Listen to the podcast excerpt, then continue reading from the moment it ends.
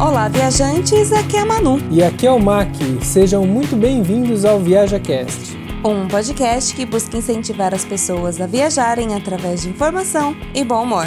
E aí, hoje a gente tem recadinhos? Cara, o meu recadinho é: se você quiser entrar em contato com a gente, é só enviar um e-mail através do contato viajacast.com.br ou então acessar o nosso site viajacast.com.br. Mas eu acho que você tem um recado aí pra galera. É, se você gosta do nosso conteúdo, você pode ajudar através do PicPay. Com o valorzinho de um cafezinho por mês, você já vai fazer uma puta diferença pra gente. Ou, se você não pode ajudar financeiramente, você pode compartilhar o nosso conteúdo. Isso ajuda também muito. Então não esqueça, se você tiver alguma dúvida, acesse o nosso site, lá vai ter tudo descrito bonitinho. Partiu? Partiu!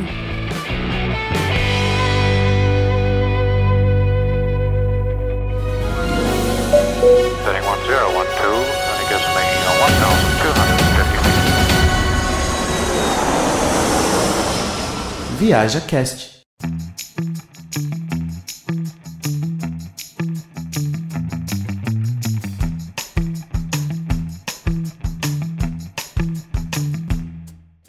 Bom, pessoal, sejam muito bem-vindos à nossa série sobre cidadania italiana. Esse já é o segundo episódio, então se você não ouviu o primeiro, volta lá e ouve ele, porque já tem algumas informações legais caso você tenha interesse de fazer a sua cidadania italiana. Sim, como é uma série, é interessante você ver todo o conteúdo para você entender, porque agora hoje a gente vai falar sobre documentos. Isso, vamos falar tudo que envolve a questão de procura de documentos. Bom, quem fez todo esse trâmite de procura de documentos foi o MAC, então ele vai contar bastante a questão como que foi a experiência dele buscando esses documentos, o que foi difícil, o que não foi. Então, através da nossa experiência, vocês se espelhem aí, tem coisa que pode ser diferente e bora lá.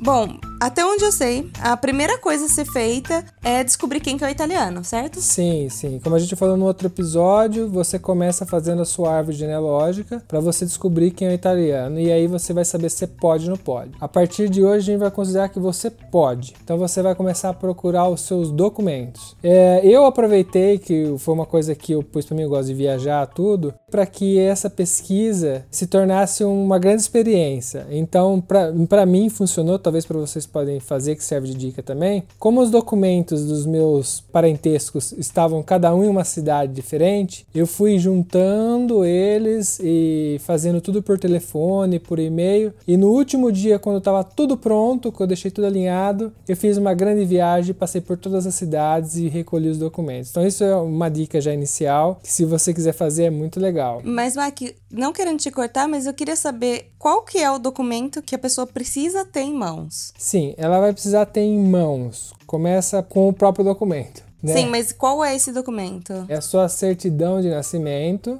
E se você for casado, se já for casado, sua certidão de casamento. E isso de todas as pessoas até chegar no italiano? Sim. Como você tem que justificar que você tem sangue italiano, você vai ter que possuir, no mínimo, todos os documentos de nascimento e de casamento. Com isso você vai conseguir comprovar toda a escadinha até o italiano. Com um detalhe, o italiano seria ideal você também ter a certidão de óbito, que provavelmente ele já vai estar morto, ou se você tiver muita sorte ainda ter um vô vivo italiano, aí você não vai precisar ter certidão de óbito dele, né? Ah, não, Óbvio. vai ser bem mais fácil. vai ser muito mais fácil com antenato.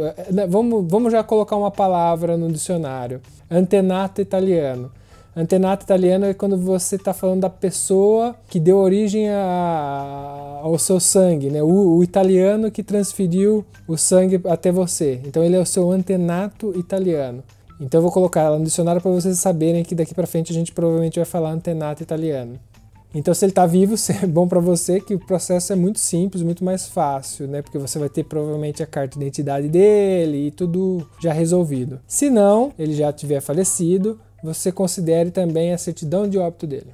Teve uma pessoa que enviou uma dúvida aqui pra gente e perguntou se todas, todos esses documentos teriam que ser em inteiro teor. Então, não é obrigatório, até onde eu sei, mas todos os assessores, inclusive eu, fiz o inteiro teor. Ele tem, porque eu, se você não fizer inteiro teor, se eu não me engano, não tem custo, ou o custo é baixinho. O inteiro teor, ele tem um custo na casa, na época que eu fiz, de 65 reais cada inteiro teor. Eu aconselho a fazer porque o documento inteiro teor contém a história do documento. Então, tudo que aconteceu no dia que foi feito o documento, inclusive ali naquele documento inteiro teor, você pode encontrar informações depois. Por exemplo, uma certidão de nascimento em inteiro teor, ela vai constar também informações de quando ele casou, de quando ele, a pessoa morreu e assim por diante.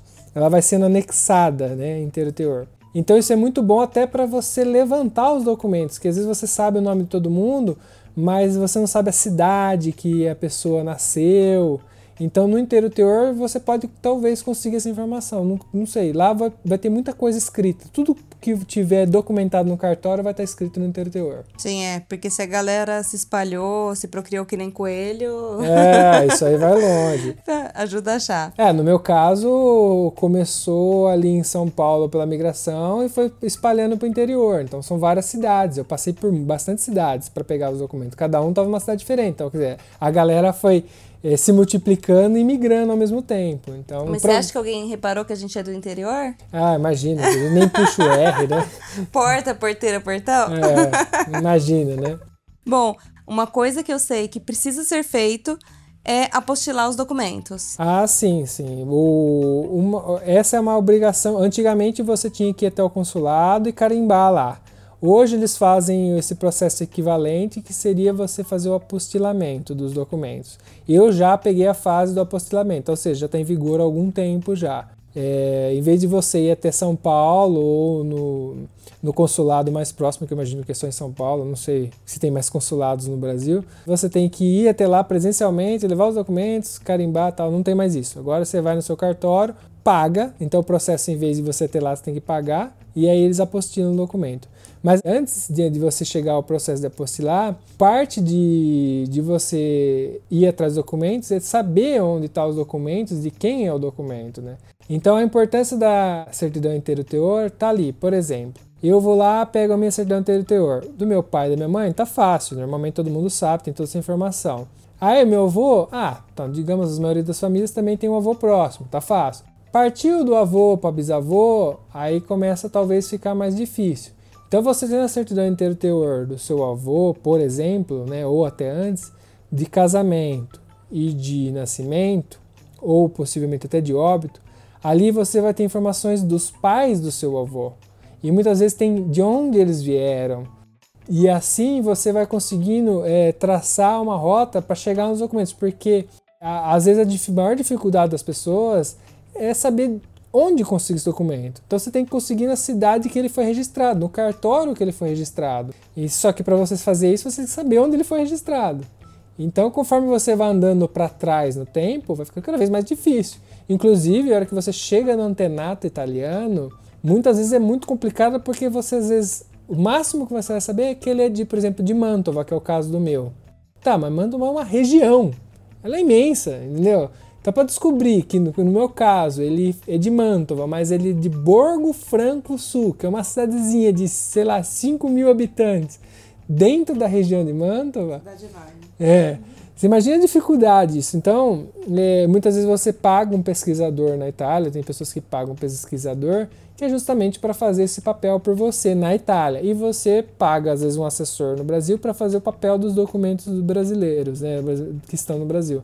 Então, isso é um, um detalhe a se considerar. Você tem que ir escalonando. A certidão interior pode te ajudar. Ela não é ela não garante, mas ela pode te ajudar. Então tá aí a importância também. Tá, vale lembrar também a questão da validade, o tempo de validade desses documentos. É, se eu não me engano, são seis meses que eles vão ter validade, porque depois que ele foi emitido e feito apostilamento, apostilamento, ele vai ter uma validade de seis meses. Então, assim, você vai fazer primeiro toda a pesquisa, verificar onde estão, ligar nos cartórios ou ir até lá pessoalmente. E só pegar esses documentos quando realmente você for fazer a, o processo de cidadania, por conta dessa validade. Senão você vai ter que fazer tudo de novo. Sim, para pegar certidão anterior, acho que você não consegue não pagando. Você vai ter que pedir pro cartório, porque a certidão interior, ela é feita assim, você vai fazer uma requisição pro cartório, o cartório vai ter que pegar o livro, né, porque normalmente vai estar em livros ainda, né, e ele vai pegar, puxar todo o histórico daquela pessoa para gerar essa certidão, porque é uma certidão disserta, é, descritiva, né? Ela tá ali dissertada tudo que aconteceu. Por isso que ela demora, às vezes, não, ela não é na hora. Vezes ela demora alguns dias, porque o escrivão vai ter que ir lá e falar, ó, tal dia aconteceu isso. Né? É legal porque você vê que tem tipo um textozinho com a história do que aconteceu. E ela é muito importante, mas você tem que ficar observando essa questão da, da data, né? Você tem que casear tudo junto. Sim. Ah, e pessoal, vale lembrar também que a gente é do interior de São Paulo, a gente está contando a experiência ali dentro do estado de São Paulo. Então, assim, em outros estados, eu não sei se muda alguma coisa, se, se tem algum processo burocrático diferente. Então, aí a questão é se informar mesmo, ligar e se informar. Mais uma coisa que tem que fazer com esses documentos, após apostilar. Após apostilar ou não, pode ser que você não tenha apostilado depois. É, é a sim. tradução para italiano, sim, né? se você vai apostilar, porque assim, se você se você for fazer a tradução no Brasil, você pode fazer a tradução no Brasil ou na Itália. É legal você já chegar com tudo pronto aqui, que a gente já tinha falado no outro episódio. Não deixar para fazer as coisas aqui. Mas se você falar, não, eu quero fazer a tradução na Itália, porque é uma possibilidade, você pode fazer isso, conhece alguém, sei lá, então você vai fazer o pegar o documento, apostilar ele, trazer ele apostilado aqui, e aqui você faz a tradução você não precisa fazer apostilamento de novo da tradução. Se você fizer no Brasil, então você vai pegar o documento, a certidão de, de nascimento de casamento, vai traduzir ela, aí vai montar um pacotinho e esse pacotinho vai ser apostilado. Então cada documento né, vai ter sua, sua a certidão, a tradução e vai ter duas apostilas apostila da certidão e apostila da tradução. Então isso daí é um fator multiplicante que eu sei que eu passei muito bem por isso. Eu tinha 10 documentos, então você imagina que são 10 documentos, 10 tradução, 20 apostilamentos. Sim. E vale lembrar assim, não é tradução do Google, galera. Essa tradução ela é feita por um profissional que se chama tradutor juramentado. Ah, é, é, inclusive, você, você encontra o nome desses tradutores juramentados em sites oficiais do país tanto da Itália quanto do Brasil, tem o nome de todos os, os tradutores juramentados. Então, se você tá em dúvida que aquele é ou não é, dá uma olhadinha que tem que estar tá naquela lista lá. E aí tem, acho que, é, endereço ou telefone de contato. Sim, tem um contato. No mínimo um e-mail vai ter deles Sim. na lista. Então, para você ficar mais seguro também que você tá realmente lidando com um profissional. Sim, porque isso realmente é muito importante. Tem que ser um tradutor juramentado tanto no Brasil quanto na Itália, porque a Itália também tem que ter o tradutor. E a gente conhece uma tradutora italiana, que ela faz tradução de documentos, ela tem a certificação, tudo. E aqui você não vai ter apostilamento, mas você tem um outro detalhezinho se você fizer aqui, que é a marca do bolo. Então você não é isento de pagar, você tem que pagar a tradução e a marca do bolo. É, para quem não sabe, a marca do bolo é, é como se fosse um registro.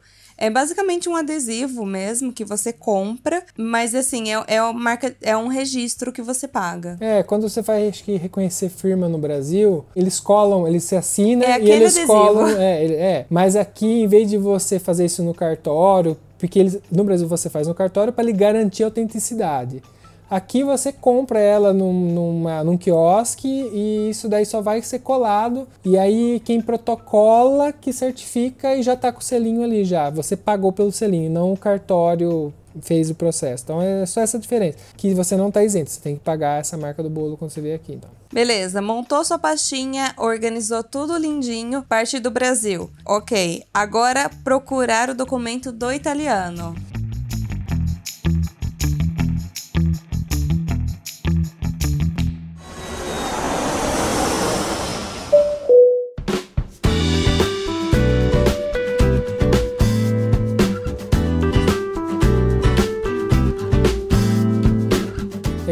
Procurar documento italiano, por exemplo, eu não tive que procurar. Eu, felizmente eu tinha meu primo, que ele já tinha feito, então ele já sabia a cidade, que ele nasceu, sabia tudo que foi, tinha feito há, hoje já fazem 14 anos que ele fez isso. Então, há muito tempo atrás ele tinha feito isso, numa época que nem internet tinha. E como que você vai fazer isso? Se você quiser fazer por conta própria, você vai ter que ligar e falar italiano.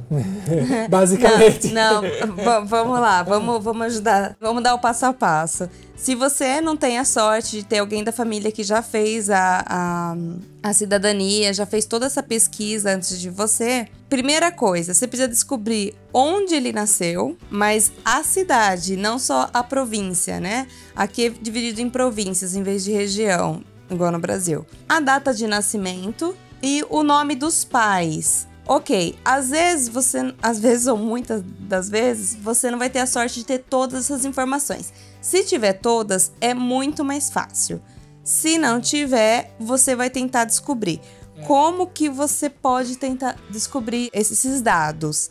Existem várias fontes. Uma delas é Museu da Imigração ou arquivos com listas de imigrantes. Sim, ou você pode, que nem provavelmente esse italiano foi pro Brasil e morreu lá. É, a, ma- a maior, a maioria dos casos acontece assim: ele migrou para o Brasil, procriou no Brasil, entre aspas, e morreu lá. Na certidão de óbito, pode ser que consta essas informações, e essa certidão de óbito está no Brasil. Então, se você chegou até a certidão de óbito dele, você foi escalando chegou, é um outro meio de você ter essas informações, além dessas. Tá. Outro dado importante de saber é que os registros civis da Itália começaram a ser feitos em 1800, mais ou menos. Então, se o seu parente italiano ele tem data de antes de 1800, é, você vai ter que procurar nas igrejas. No caso, aqui na Itália, no sul, foi, começou a ser feito em 1800, 1820, lá na Sicília. Depois, no caso aqui do centro e norte da Itália, entre 1860 até 1870. Então, dependendo da região, você já encontra o registro civil, ou seja, na comune, que é a prefeitura da cidade. Caso contrário, datas antes desse período, tem que procurar na igreja, tem que falar com o padre para poder achar. É um pouquinho até mais difícil. No caso do Mac, estava na paróquia, né? Sim, tava numa paróquia e como meu primo já tinha conseguido o documento, ele acabou ligando mesmo e conseguindo uma, uma segunda via do documento quando eu precisei. Mas a gente conhece bastante gente aqui, sabe? Se é na comune, é uma comunicação realmente mais fácil, só se você pegar uma comune que não tá muito simpática com o brasileiro, porque acontece. Né? Mas eles são obrigados a dar, no final das contas você tem direito, você pode procurar algumas leis que chama é, que você vai procurar como circulares que garantem o seu direito àquele documento. Então, se você tem um parentesco, você tem direito ao documento. Só que aí, no caso, quando é a paróquia, a igreja, é, um, é mais complicado. Você tem que ter muita sorte de ter um, um padre ou responsável simpático, tal, porque é já não é um órgão público, já é meio complicado, é um arquivo histórico, sabe? Então, se é muito, seu antenato ele é muito, muito antigo, não, não é fácil, é um pouco mais difícil. Que aí vem os pesquisadores, que é muito comum as pessoas pagarem, em vez de pagar assessor, pagar pesquisador. São pessoas especializadas em fazer essa intermediação, que não custa barato, mas é um meio, se você não tem outra opção, é um meio. Né? Sim, até porque se você vai ligar, você obviamente tem que falar em italiano, ou arrumar alguém que fale pra você. Se você for mandar e-mail, também tem que ser escrito em italiano. Mas vale lembrar que às vezes a pessoa descobre que a, o parente é de uma região e envia e-mail para todas as cidades daquele lugar. Você tem que se atentar que é o seguinte, Tenta fazer a pesquisa o mais profunda possível antes de ligar, antes de mandar e-mail. Por quê? Tem muito pedido de cidadania. Então, pessoal, eles estão levando cada vez mais tempo para fazer essa pesquisa. Então, em vez de você ocupar uma comune, uma pessoa que está responsável para fazer essa pesquisa, de um lugar que não pertence o documento, você poderia ter ido diretamente no lugar que pertence. Então você não ocupa essas pessoas que estão trabalhando e acabam demorando mais de meses para responder alguém que precisava. Então é meio que pensar no outro, né? Sim, e é o que está acontecendo mesmo. Tem uma enxurrada de, de pessoas pedindo informação, então está tudo meio empacado, meio lento. A gente vai, eu vou dar uma dica que é de ouro e você só ia descobrir provavelmente aqui, porque a gente não faz nem ideia no Brasil e também nunca vi tantas pessoas falando sobre isso. Mas a Itália tem um sistema de e-mail diferenciado que você pode talvez tentar usar para te ajudar se você for fazer por conta. E aí você vai pesquisar sobre isso. Eu vou te dar a dica e você pesquisa, mas aqui existe um sistema de e-mail que chama e-mail PEC, PC. E é um e-mail como se fosse uma carta registrada, um e-mail registrado. E ele é muito usado para na comune, para órgão público, até para as paróquias. Então, se você for mandar um e-mail para a comune, você mandar um e-mail através do e-mail PEC, um e-mail PEC, dá mais credibilidade e mais garantias que pelo menos uma resposta você vai ter. Então essa é uma dica de ouro que é muito pouco comentado e eu já dou para vocês se vocês se reservarem fazer por conta, 100% por conta, pesquisa sobre. É uma, uma coisa que talvez possa te ajudar a você ter uma resposta mais efetiva. Sim, mas vale lembrar que essa resposta pode demorar um, dois, até três meses, ah, tá? sim, é, sim. Outra coisa garantia. que vale lembrar é que normalmente em paróquias, quando o seu documento tá lá, a pessoa pede um- uma oferta, uma ajuda, porque eles normalmente são pessoas que estão ali como voluntários. Então, às vezes eles têm que ir até a comune mais próxima para poder levar esse documento. É uma ajuda para pesquisa, que pode ser de 50 até 100 euros. É, não é baratinho se transformar em reais, né? Mas é, vale lembrar que isso pode acontecer sim. Sim, inclusive para pesquisador e para paróquia, porque no meu caso, que foi direto o padre que emitiu o documento, não tinha nenhum pesquisador, porque é muito pequeno lá, então não tinha ninguém que pedia naquela igreja, a cidade é muito pequena. E o padre falou: ah, você podia contribuir com a nossa igreja e tal. E é uma oferta. E é, nesse caso do padre, era uma oferta que não era obrigatório. Mas é muito. A gente recomenda vocês pagarem, porque a gente sabe que é uma responsabilidade, ele tem que emitir um documento, às vezes tem que pôr uma marca do bolo ali. Sim, e, e normalmente se tá na paróquia é o que a gente estava dizendo, é um documento muito antigo, se estiver lá. Então tem todo um processo e um trabalho de conservação desses documentos e tudo mais. Vale lembrar também aquela questão da validade, também vale para esse documento do italiano. Então, assim, vê direitinho, se planeje antes de pedir esse documento, porque ele também vai ter a validade. E vale lembrar também que esse documento não poderá ser enviado por e-mail. Você tem que ter ele original, em mãos. Ou seja, se você está pedindo esse documento do Brasil, tem algumas comunes aqui na Itália hoje que não enviam mais diretamente para o Brasil. Então, ou você descobre tudo direitinho e vem pessoalmente buscar, ou você pede para entregar para alguém que você conheça aqui e aí depois você pega com essa pessoa o documento. É, ou se essa pessoa que você conhece aqui na Itália foi mandar para você, considere e uma média aí de 60 euros para enviar. Não é barato para enviar um documento do Brasil. A gente já teve que enviar documentos pessoais para o Brasil, de lá para cá, e é realmente caro o envio de documentos com prazo relativamente curto. Lógico, se você tiver mandar um documento e puder esperar um mês, um mês e meio sem garantia que vai receber, você consegue pagar barato. Mas no caso que a gente tá mandando documentos pessoais importantes, a gente acabou pagando e não é barato. É, esse valor de 60 são para documentos para chegar em menos de uma semana. O valor de carta normal aí vai para 5 euros, assim. Só que é aquele negócio, é um mês para chegar, porque a gente já também enviou. Você fica E- esperando carteira igual cachorro. É, e você sabe que a garantia não tem, porque vai pelo correio mesmo, né? Sabe o cachorrinho que fica esperando no portão? Você vai ficar junto com o seu cachorro esperando. É, lembra que é um documento e um documento tem um valor, né? Então, deve ser em consideração.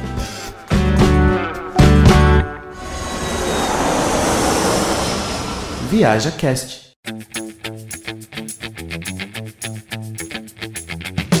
Bom, é isso a questão de documentos. Se você tiver alguma dúvida, eu vou frisar aqui. Não esqueça de mandar um e-mail para contato@viajacast.com.br. Assim como a gente já respondeu uma dúvida hoje, a gente vai continuar respondendo durante a produção dessa série. Certo. Bom, logo mais a gente tem outro episódio falando ainda desse processo de cidadania, tá bom? Um abraço. Um beijo. Tchau, tchau.